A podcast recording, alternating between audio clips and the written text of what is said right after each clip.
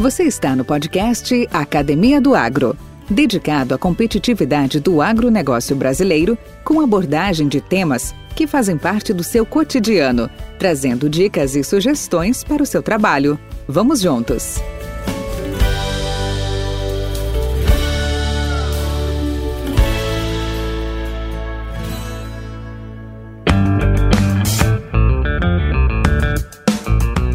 Iremos falar sobre agroindústria, que tem uma participação de aproximadamente 6% do PIB brasileiro, atuando no beneficiamento, na transformação dos produtos e no processamento de matérias-primas provenientes da agropecuária, promovendo desta forma maior integração do meio rural com a economia de mercado.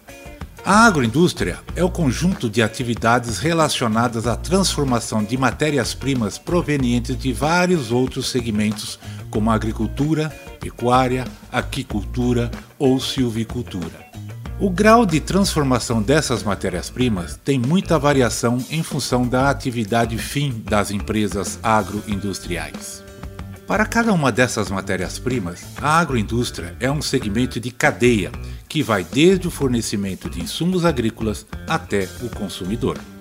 A agroindústria é a parte do agronegócio onde se realiza a transformação dos produtos primários da agropecuária em subprodutos que podem inserir na produção de alimentos, tais como frigoríficos, indústria de enlatados, laticínios, a indústria de couro, biocombustíveis, produção têxtil, grãos, entre tantos outros. Então podemos dizer que a agroindústria trata-se da agregação de valor aos produtos provenientes desses segmentos citados anteriormente.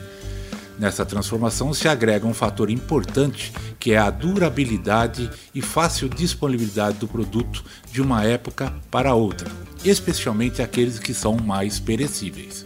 Nossa conversa hoje é com Evaristo Lira Baraúna, sócio-diretor e atualmente membro do Conselho de Administração do Grupo Cereal. Matogrossense de nascimento e goiano de coração, é um empresário de referência nesse segmento agroindustrial, que há 38 anos fundou o Grupo Cereal. O Grupo Cereal é um complexo agroindustrial diversificado e dinâmico que atua nos segmentos de insumos agrícolas, barter, armazenagem de grãos, esmagamento de soja, ou seja, produção de farelo e de óleo degomado, desativação de soja, nutrição animal, tais como rações, proteinados, sais minerais e ureados, exportação através de trade, transportadora e produção de biodiesel. Presente nos estados de Goiás, Tocantins, Mato Grosso, Mato Grosso do Sul, Minas Gerais e São Paulo, a matriz do grupo é situada em Rio Verde, cidade considerada a capital do agronegócio do estado de Goiás. Vamos juntos conhecer um pouco da história empreendedora de Evaristo Baraúna, seus negócios e de sua bela trajetória pessoal e profissional. Podcast Academia do Agro.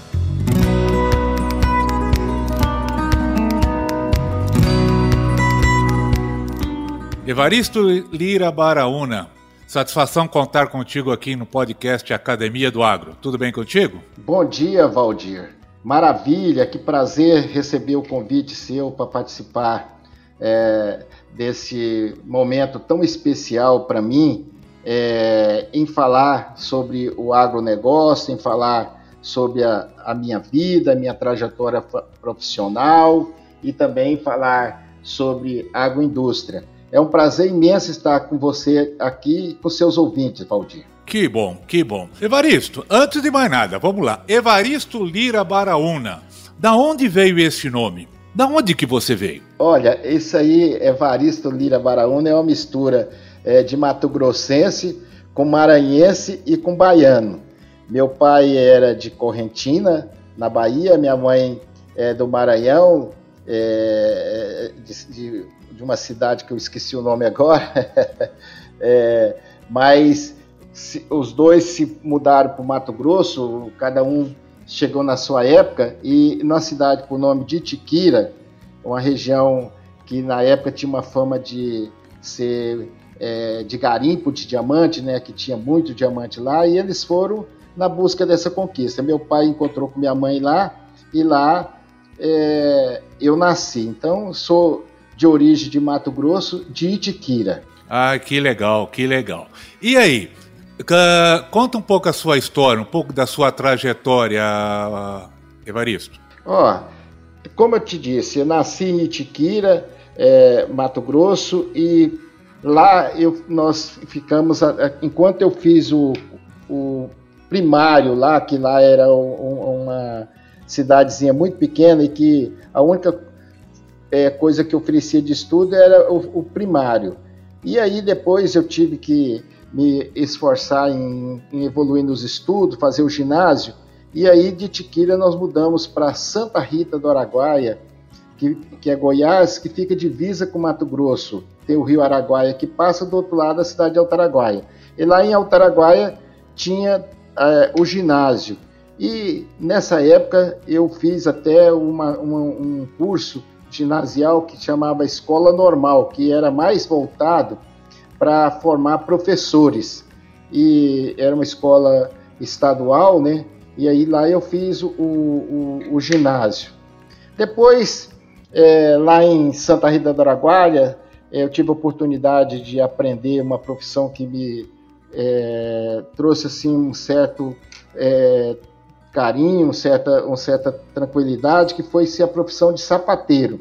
Então eu, eu aprendi o ofício de sapateiro, porque naquela época é, você tinha que ter uma profissão, ou era alfaiate, ou era carpinteiro, ou era pintor, ou era sapateiro, ou era pedreiro, né? São profissões assim que dava é, é, uma oportunidade de você ter um, um, trabalho, ganhar um dinheirinho, né? E terminando o ginásio em, em Altaraguaia, lá no, na, na, escola normal, é, eu tive que mudar para Jataí, porque em Santa Rita e Altaraguaia não tinha mais o, o segundo grau. E aí, em Jataí, eu fui fazer o, o, a, o técnico em contabilidade. É, como eu já tinha a minha profissão de sapateiro, foi fácil de arrumar serviço na cidade de Jataí, porque lá, inclusive, é uma cidade dos calçados, não sei se o povo sabe, mas Jataí tem assim bastante indústrias de calçados. E na época, é, trabalhando de, de no, no, ofício de sapateiro lá e fazendo o curso de técnico contabilidade, surgiu uma oportunidade de um concurso é, na, no, no, no, Ministério da Agricultura é, e eu tive a felicidade de passar nesse concurso. Fui trabalhar na Cibrazen, que é a Companhia Brasileira de Armazenamento, né? E que hoje chama Conab, né? E lá trabalhei vários, vários anos e nesse nesse minha participação em Jataí, eu tive a oportunidade de conhecer minha esposa, Selma, que namoramos, né? E, vi, e casamos. E depois que eu saí de, de Jataí, porque a Cibrazen foi chamada para atender é, uma grande demanda de safra de arroz que tinha em Caiapônia, e para lá eu fui para trabalhar é, no, no, na Cibrazen para fazer a documentação para que o Banco do Brasil fizesse, é, através da, da, da, aquisição do governo, a compra dos, dos, do, dos arroz, que era uma produção muito grande. E aí estando em Caiapônia, eu tive a oportunidade de, como eu era técnico contabilidade, de deixar a Cibrazen e comprar 50% de um escritório de contabilidade em Caiapônia. E lá trabalhei também um pouco, pouco tempo nesse escritório e fundaram a cooperativa lá, uma cooperativa é, agrícola lá de Caiapônia, que chamava Cacta, né? E aí é, eu me candidatei a fazer a contabilidade da cooperativa através do meu escritório. Logo, logo, a cooperativa que desenvolveu, cresceu, precisava de um contador dentro dela e eu fui para lá. Vendi minha parte do escritório e fui trabalhar exclusivamente com a cooperativa. E aí, é, trabalhando na cooperativa, conheci vários líderes de cooperativismo. Na época, a gente viajava é, o Brasil inteiro aprendendo sobre cooperativismo, era uma, um, uma modalidade nova que pouca gente conhecia, e tive a oportunidade de conhecer o Paulo Roberto Cunha. E conversando com ele, falei, Paulo, na hora que tiver oportunidade em Rio Verde, eu gostaria de, de trabalhar em Rio Verde, queria mudar para Rio Verde. E dito e feito, apareceu essa oportunidade, ele me convidou e para cá eu vim. Trabalhei aqui, cheguei aqui em 1977, a Comigo era uma, uma história, né? Estava é, começando, era uma ideia, e nós entramos na cooperativa em 77, ela foi solidificando, foi evoluindo, mas em 80 me apareceu uma oportunidade ímpar de é, trabalhar com, por conta própria. Apareceu uma representação comercial de sacaria, e aí, da companhia Jauense lá de São Paulo, né? E eu, pensando bem, falei, ah, eu vou tentar buscar outro, outros, outros meios de, ganho, de ganhos. E aí montei a, a Serial e fui fazer a representação de sacaria e de corretagem.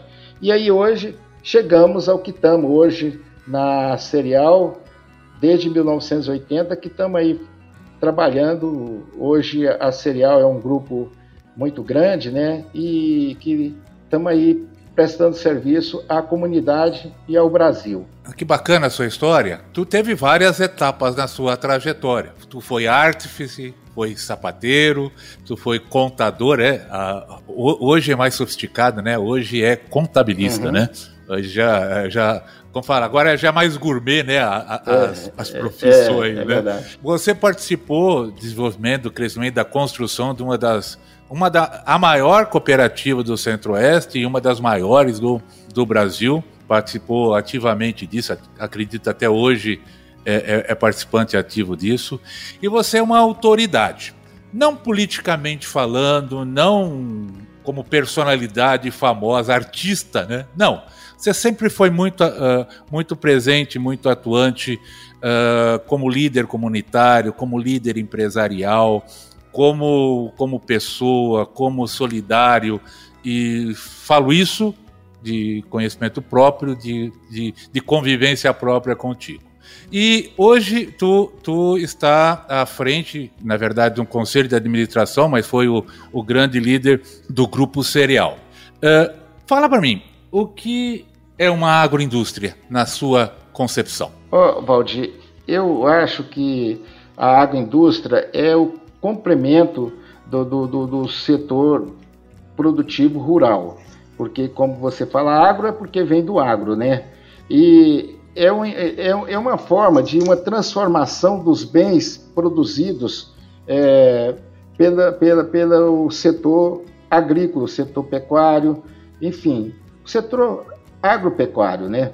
E uma indústria hoje é uma continuidade é, em que está a ligação entre o, a produção e, e, o consumo, né? O setor primário e o setor é, terciário. E para nós, é, hoje, ser uma agroindústria é uma forma também de, além de ganhar dinheiro, é lógico, né? Porque você está no negócio é, buscando remuneração, mas também buscando a satisfação e o atendimento à, à sociedade. E a agroindústria, ela hoje é a mola propulsora do desenvolvimento é, de uma região. Veja bem, é, o quanto que uma agroindústria representa é, para a sociedade. Ela emprega, ela fomenta a produção, ela aumenta o PIB da região, ela é assim um, um, um baluarte para o desenvolvimento da região. E hoje eu ter essa agroindústria que representa um, um, um, faturamento excelente, que representa um número de empregos excelente, é, que tem uma presença marcante na sociedade, apoiando é, a sociedade, apoiando o produtor, é, fazendo com que aquela ganha-ganha, todos ganham, né? Então, a agroindústria é isso aí, no meu modo de entender, Valdir. Podcast Academia do Agro. Varisto, o, o Grupo Cereal, como você disse, 1980, nós estamos há 40 anos atuando, vocês estão há 40 anos atuando no segmento de insumos agrícolas, barter, armazenamento de grãos, esmagamento de soja, produção de farelo e óleo degomado, Desa, uh, vocês fazem a desativação de soja, nutrição animal, ração, proteína, proteinados, né? sais minerais, exportação, transportadora e produção do biodiesel. Essa história se iniciou em 1980. E como foi administrar uma um grupo como esse Quais foram os fatos marcantes nesse desenvolvimento da, da, do grupo cereal? As coisas vão acontecendo naturalmente, Valdir. Cada passo, né? cada, cada, cada momento. E você tem que ir buscando as, os novos conhecimentos e buscando as inovações, né? E isso foi um fator que sempre eu persegui no intuito de é, buscar o novo, né? E nessa história de 40 anos, não aconteceu de nós estarmos hoje no que tudo isso que você falou de, de, de, de ramo de negócio, de atividade que nós estamos, não aconteceu da noite para o dia. É, como eu te disse, começamos com corretagem, com representação de sacaria. Depois veio é, a necessidade e a demanda muito forte na região por armazéns gerais, dado que único comprador de grãos, Valdir, aqui no estado de Goiás e no Mato Grosso, acho que praticamente no Brasil, era o governo, é, que tinha o, o, o, os programas de chamava a AGF e EGF. AGF era aquisição do governo federal, ou seja, vendia para o governo federal, e EGF você pegava um empréstimo e que se o produto subisse, você pagava o governo e vendia o produto por fora. E se também o, o produto não tivesse elevações de preço, você entregaria o produto, o, o produto do governo estava quitado de sua conta. É, e aí, com isso, precisava muito de armazéns gerais. E aí nós já fomos começando a fazer armazém. Comecei com o primeiro armazém aqui em Rio Verde. Hoje nós estamos presentes em 12 cidades com a unidade de armazenadoras, né, na região produtora, e com um programa é, no planejamento estratégico de é, buscar outros municípios para que onde nós não atuamos para atuar. É, nós estamos vendo assim um grande é, desenvolvimento na produção de grãos na região do Araguaia, na região mais para o norte de Goiás, ali para aquela região de Uruaçu, é, aquela região lá em cima, né? E aí a gente quer estar presente lá, nós já estamos lá presente com o barco. Bom, depois dos armazéns gerais, é, eu tinha sempre em mente de buscar alguma coisa para transformar. Eu achava que a representação ela tinha é, não tinha muito futuro, é, que eu, precisava de agregar valor ao meu negócio. E viajando pelo, pelo, pelo Brasil, encontrei no Rio Grande do Sul uma indústria que chama-se desativação de soja que consiste em tirar toda a toxina da soja, principalmente a toxina mais é, grave que tem para os animais monográficos, que são os animais que têm só um estômago, porque o, os ruminantes não há necessidade de desativação, mas os animais tipo frango, suíno, é, é, equinos, né? E até o ser humano precisa de ter um produto que seja tirado a toxina, que é a urease. Então, é, mas não, não tira o óleo nem, nem as, as propriedades nutritivas do grão é, para que ele torne-se um alimento saudável para quem for usá-lo. Né? E aí vi que essa indústria de soja desativada era um negócio interessante e aí resolvi a, aprofundar mais e, e conseguir trazer, montar uma indústria desativada. Logo em seguida, o soja desativada pegou, nós estávamos bem, vendendo bem, é, surgiu mais uma vontade. Na época, ainda cerealistas é, de arroz era um negócio que a gente via que tinha movimento, bastante movimento. Eu pensei, será que eu monto uma, uma, uma cerealista ou será que eu monto outra coisa? E aí a vocação partiu mais para um negócio mais expansivo. E aí nós fizemos a, a fábrica de ração. É, é, isso em 2001, nós fizemos a fábrica de ração, a soja desativada em 1994. E começamos a devagarzinho, vendendo, vendendo. Hoje a fábrica de ração nossa está presente em quase todo o Brasil, é, principalmente Goiás, Minas, São Paulo, nós somos bastante presentes, né? com uma boa participação de venda. Temos já também dado o crescimento da demanda por ração, já um projeto para fazer outra fábrica de ração. Nós estamos escolhendo um município aí que seja um município mais é, distante, que tenha bastante demanda. Já temos dois em mente, que eu acredito que um desses dois será escolhido, né? É, e vamos ampliar a fábrica de ração. Depois eu tive uma oferta de uma, so, de uma, de uma indústria de esmagamento de soja que estava é, parada em, no Rio Grande do Sul, em Santa Cruz do Sul, e fui lá para conhecer essa indústria. Apaixonei pela indústria, uma indústria pequenininha, indústria de 300 toneladas de esmagamento por dia, toda moderna, toda de aço inox, uma indústria de origem alemã, perfeita. E adquiri essa indústria lá. Trouxe para cá, montei ela aqui. Mas não foi um ano, Valdir. Eu já estava passando essa indústria de esmagamento de 300 toneladas para 600. Depois, logo passamos essa indústria para 1.200 e hoje nós temos indústria para 3 mil toneladas de, de área de, de, esmagamento. Tem uma indústria muito moderna, super moderna, de 2 mil toneladas e essa de 1.200, que é a primeira que eu comprei. Então nós estamos com duas, Curiosi... duas indústrias na planta. Curiosidade, Evaristo. Eu morei oito anos em Santa Cruz do Sul quando eu saí de Rio Verde. Pois é, a, a, você sabe a história de lá, né? Que foi é, era grande produtor de soja e depois entrou o tabaco, né? É, o fumo. Foi. E, e, e, o fumo correu com a soja, né? Eu comprei essa indústria é lá da, da, família Klein.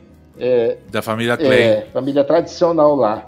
E trouxe para cá. É, que bom você morou lá, é uma cidade muito boa, né? É, ali, ali foi é, até curiosidade, né? A, a Pioneer hoje, a Pioneer americana, ela escolheu Santa Cruz em 1972 para montar a sua primeira base aqui no Brasil. A Pioneer Sementes, que você conhece, hoje uhum. em Corteva também, né? Ela uhum. nasceu lá em Santa Cruz, ela surgiu lá por um acaso. O pessoal estava andando em toda aquela região lá, vindo da Argentina, a diretoria da Pioneira Americana, procurando uma área para pôr aqui no Brasil. Estavam lá, lá em Canguçu, naquelas regiões mais a, mais a região da, do arroz, né? E pararam uhum. em Santa Cruz do Sul, porque Santa Cruz do Sul eh, tinha a questão da indústria fumageira e era o único lugar que tinha um hotel digno, né? Razoável uhum. para pôr esse pessoal. Aí uhum. o prefeito ficou sabendo, passou lá, foi num jantar e ofereceu a, um terreno lá em Santa Cruz, pronto, fizeram a indústria lá em Santa Maravilha. Cruz. Maravilha. Maravilha. Curiosidade. Curiosidade, muito bom. É, realmente, a, a, a, os assuntos se encontram, né? Você vê como. Não, a, vida é cheia de encontros, né, é, Deixa é eu te perguntar uma coisa. Dentro, uh, uh, bom, perguntas eu tenho bastante, viu, Marito? Vamos então, responder na medida, à medida que, que aparecerem. A família toda está envolvida no grupo cereal? Como é que está aí? Os filhos, patroa, como é que vocês estão é. se organizando? Como é que está organizado hoje a família Baraúna dentro do grupo cereal? Ah, tá. Essa é uma história que eu precisava começar ela com o crescimento da Cereal e o envolvimento da minha família no negócio. Eu tive que buscar ajuda externa. E uma das formas, dado também o crescimento, o faturamento da Cereal muito grande, é, a, a, as próprias instituições já começavam a exigir é, uma modernidade maior dentro do, do, do grupo, né? É, principalmente as instituições financeiras. E aí buscaram já é, é, que nós tivéssemos auditoria externa, nós contratamos é, a KPMG, que até hoje está conosco, né, é, para certificar os, os, nossos números, os nossos dados, né, e também falaram em criação do conselho de administração. E eu fui estudar e vi que era realmente uma ferramenta muito apropriada para fortalecer o negócio, para ajudar no negócio, é, trazer novas mentalidades e criamos o conselho de administração. É, esse conselho de administração é, hoje é constituído por três da família e dois externos.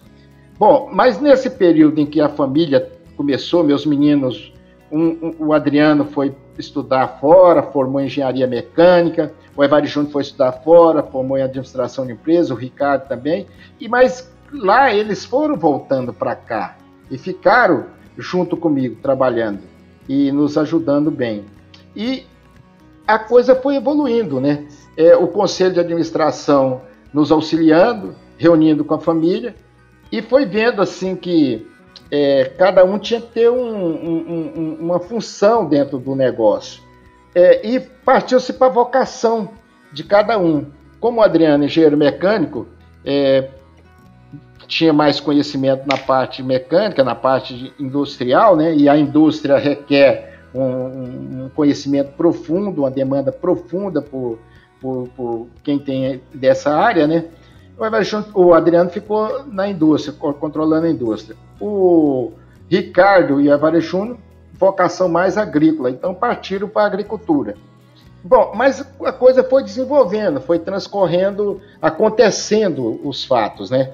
E a gente viu que é, dentro desse planejamento familiar, da sucessão familiar, é, eu consegui é, fazer com que os meus filhos entendessem que eu já tinha que estar mais numa supervisão. Dado por quê, Valdir? A gente observa que muitos, muitos empresários não percebem isso que é estar no negócio assim, dioturnamente enfiado a cabeça. E as coisas hoje estão mudando muito rápido, o conhecimento, a, a, a, a informática, né? a tecnologia de informação, o TI, tudo está tendo uma inovação monstruosa e que muitas das vezes, pela sua cultura, pelo seu é, conhecimento e pela sua é, é, forma de ver as coisas, não é tão como um jovem. O jovem ele tem uma visão melhor, ele está mais ligado, ele está mais antenado, até porque é, nós, nós, temos na nossa, no nosso negócio já a primeira geração que sou eu, a segunda geração que é meus filhos, e está vindo agora a terceira geração que são meus netos, que estão crescendo, estão ainda novinhos, né? Mas vai chegar lá. E tem é, observando também é, os três círculos que eu sempre gosto de falar sobre ele, que é o círculo que você um, o círculo 1 um você engloba a família, o círculo 2 você engloba a propriedade e o círculo 3 você engloba o, o, o negócio. E família e propriedade, por questão de herança, por questão natural, todos estão envolvidos. O filho é, faz parte da família, junto com o filho vem a nora e o genro, né, que faz parte da família. Na propriedade são os herdeiros e você que é o proprietário. E no negócio pode estar todos e pode não estar. É, é, aí já vai mudando um pouco é, a forma de cada um pensar, né? Aconteceu que o Ricardo, que é o mais velho, resolveu tomar voos próprios. E aí ficou o Evaristo Júnior na Fazenda, o Adriano na Serial e o, e, e o Ricardo ficou fora do negócio, que é uma coisa combinada, uma coisa é, bem bastante pactuada. Nessa forma aí, nós realizamos a sucessão familiar. Hoje eu estou realmente no conselho é, e meus filhos estão tocando os negócios, graças a Deus, e tocando muito bem. Podcast Academia do Agro. Cara, mas assim, você eh, tocou em pontos hoje, inclusive um ponto nevrálgico em toda, em toda a questão. Não, é, não chama-se conflito de gerações, não é isso. Mas nessa questão de sucessão, né? É, familiar e, na, e na, na partição correta, né? Não dos bens e direitos, que isso aí é matemático, isso vai, de uma forma ou de outra acontece, mas principalmente de direito e de funções, né? De, de, de gerenciar, de coordenar, de gerir, né? Toda essa, todos esses processos. Hoje a, o Grupo Cereal está com quantos colaboradores, Evaristo? Hoje nós temos. Entre funcionários é, e terceirizados. É, funcionários diretos, Valdir, hoje passa de 600 funcionários. Indireto, um motorista, prestador de serviço, eu acho que chega também nos 600 funcionários. Nós estamos hoje lidando aí com mais de 1.200 pessoas. Estou falando pessoas, Olha mas quando você fala família, uhum. aí já é mais de 5 mil pessoas que a gente tem uma responsabilidade muito grande de estar tá apoiando e protegendo é, esse público que depende muito de nós, viu, Valdir? Eu, agora nessa pandemia mesmo, fiquei muito preocupado porque a gente não sabia o que, que ia acontecer, né? É, o que, que vinha para frente, e isso é lógico que o tempo passa, você vê que as coisas clarearam mais um pouco, mas ali no começo era uma nuvem negra que vinha uma tempestade que você não sabia quem que ia salvar, né?